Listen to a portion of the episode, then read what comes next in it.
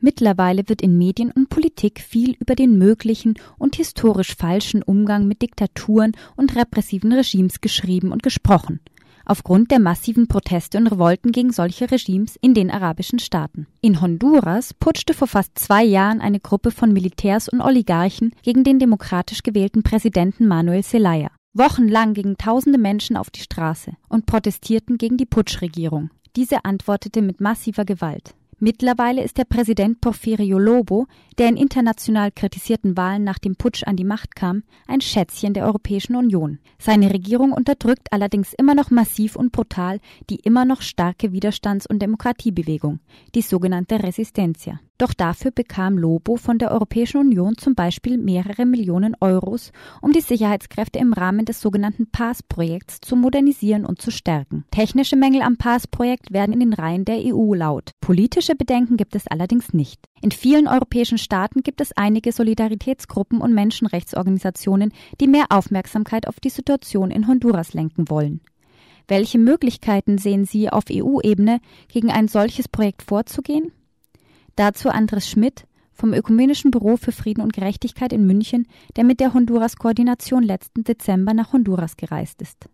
Einmal gibt es da schon ähm, eine starke europäische Vernetzung, so auf so einer NGO-Menschenrechtsebene. Da gibt es eine europäische Organisation, die sich nur um Zentralamerika kümmert. Sie heißt CIFCA, Copenhagen Initiative for Central America, sitzt in Brüssel und äh, die beschäftigen sich genau damit, haben der Europäischen Kommission auch schon mal einen Brief geschrieben, genau zu diesem Passprojekt, in dem sie halt eben dieses politische Problem dabei thematisieren, dass es ja de facto nicht nur Anerkennung der Lobo-Regierung in Honduras bedeutet, sondern halt eben auch eine Stärkung deren Repressionsarbeit Staatsapparat und dass es in der gegebenen gesellschaftlichen Spaltung ja eigentlich eine klare Parteinahme bedeutet für die Seite, die eigentlich da zu verantworten hat, dass 100 dokumentierte politische Morde straffrei geschehen konnten und auch nach wie vor da keine, keine Verfahren und äh, schon gar nicht Verurteilungen geschehen sind. Das geht auch weiter nach wie vor in Honduras und äh, die Europäische Union macht sich da eigentlich mitverantwortlich, indem sie den Polizei- und Gerichtsapparat von Honduras stärkt. Und äh, da wird immer argumentiert dann, ähm, ne, auch auf Seiten ähm, der Europäischen Kommission, die da auch schon mal im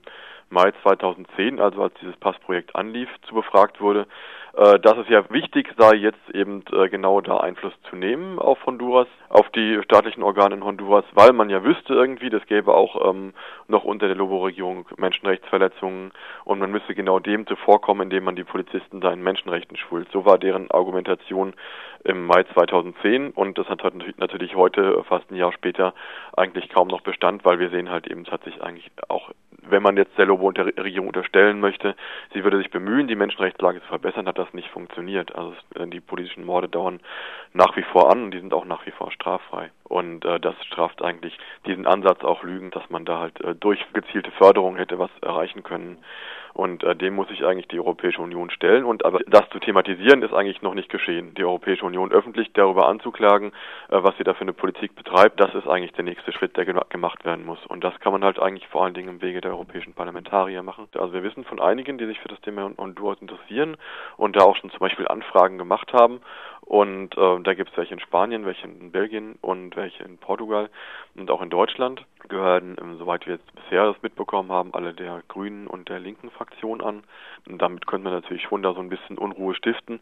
Und ich glaube, die Europäische Union ist auch insoweit nicht so sehr krampfhaft an diesem Passprojekt, dass sie daran festhält, weil das, wie gesagt, auch für sie ja technisch unzufriedenstellend verläuft und die insofern wahrscheinlich es sich auch noch leicht machen können und können sagen, ja, das ist, ähm, hat technisch nicht geklappt, wir müssen das sowieso zurückziehen und können damit ihr ähm, Gesicht auch politisch nochmal wahren, weil im Prinzip geht es der Europäischen Union natürlich stark darum, Honduras und die Lobo-Regierung anzuerkennen, weil im Hintergrund ja steht äh, die Verhandlungen als Assoziierungsabkommen EU-Zentralamerika. Da ist gerade der Ratifizierungsprozess, der jetzt anläuft und das ist natürlich wirtschaftlich nochmal ein viel größeres Interesse, so ein biregionales ähm, Assoziierungsabkommen. Die Region Lobo ist essentiell für dieses Abkommen, weil Honduras genau in der Mitte dieser Staaten liegt und so ein Abkommen ohne Honduras eigentlich keinen Sinn macht. Dem Optimismus, dass vielleicht das PAS-Projekt doch gestoppt werden kann, für Honduras steht quasi der Pessimismus entgegen, dass es keine Möglichkeit mehr gibt, das Assoziierungsabkommen zu stoppen, außer es gibt einen Umsturz der Regierung in Honduras?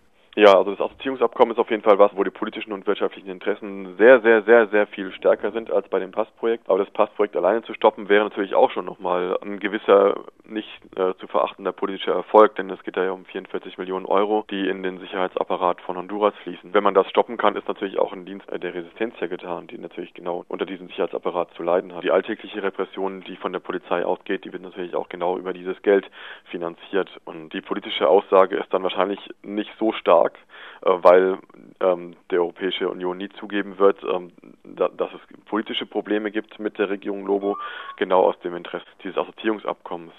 Aber es ist trotzdem ein Keil, den man da reintreibt. Zurzeit fehlt es ja noch daran, dass überhaupt ein Bewusstsein darüber herrscht, dass unter der Regierung Lobo Menschenrechtsverletzungen in, in großer Zahl passieren und dass die Regierung Lobo da halt auch eher ein Teil des Problems als ein Teil der Lösung ist. Und das ist eigentlich ein zentraler ähm, Punkt an, an überhaupt allen Kampagnen, die man zu Honduras machen muss. Und über dieses Passprojekt kann man eigentlich diese Informationen auch sehr gut transportieren. Öffentlichkeitsarbeit und politischer Druck ist hier immens wichtig. Neben Nichtregierungsorganisationen gibt es vor allem in Spanien und Italien einige Solidaritätsgruppen. Besonders in Spanien leben auch einige Honduranerinnen und Honduraner im Exil, die in Kontakt mit der Widerstandsbewegung der Resistencia in Honduras stehen. Im Herbst 2010 organisierten verschiedene europäische Gruppen zum Beispiel eine Rundreise mit einem Vertreter der Resistencia. Der Honduras-Koordination wurden auf ihrer Reise nach Honduras mehrere Aufgaben von der Widerstandsbewegung angetragen, wie europäische Solidaritätsgruppen und Menschenrechtsorganisationen die Bewegung dort unterstützen könnten. Katrin Zeiske, Journalistin und Mitglied der Honduras-Koordination, nennt eine davon internationale Beobachterbrigaden zu organisieren, wie man sie aus Chiapas kennt oder auch aus Guatemala. Also gerade ist die alternative Wahrheitskommission am Arbeiten vor Ort und das ist ein Zusammenschluss von verschiedenen Menschenrechtsorganisationen in Honduras, die eben versuchen, nochmal den ganzen Putsch und die ganzen Menschenrechtsverletzungen ja in einem umfassenden Bericht zusammen, halt basierend auf Tausenden von Zeugenaussagen. Auf diese Kommission gab es vor zwei, drei Wochen einen Bombenanschlag, also wo man auch immer wieder sieht, wie wichtig es ist, dass eben Personen aus dem Ausland da sind, um die Leute vor Ort zu schützen, die wirklich da gerade ganze Arbeit leisten. Soweit Katrin Zeiske, Journalistin und Mitglied der Honduras-Koordination.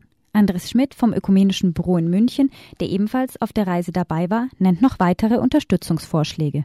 Was die Betty Matamoros von der Internationalen Kommission von der Frente, von der FNRP, uns mit auf den Weg gegeben hat, waren eigentlich zwei starke Wünsche, nämlich einmal das mit der Menschenrechtsbeobachtung und zum zweiten die ähm, regelmäßige Präsenz von Journalisten, Journalistinnen in Honduras, die über, im deutschsprachigen Raum äh, über die Lage im Land und was die Resistenz ja macht, aus einer Innenperspektive berichten wollen. Das ist das, was denen ganz stark fehlt, äh, so ein internationaler Kontakt überhaupt und eine Verbreitung dessen, was die machen in anderen Teilen der Welt. Die andere wichtige Sache ist natürlich Geld, weil da natürlich die internationale Ungleichheit am stärksten ist, dass man hier viel leichter an Geld rankommt als, als dort. Und konkret gibt es da halt ähm, eine Spendenanfrage von einem Radioprojekt, wo die Frente einmal am Tag eine Stunde Sendeplatz hat, der nationale Reichweite hat, bei Radio Globo. Und äh, das kostet die aber ein bisschen was, also sind im Ganzen 6000 Dollar im Monat. Und das finanzieren die eigentlich nur über Spenden. Und da sind sie eben auch aufgerufen worden, Spenden für zu sammeln.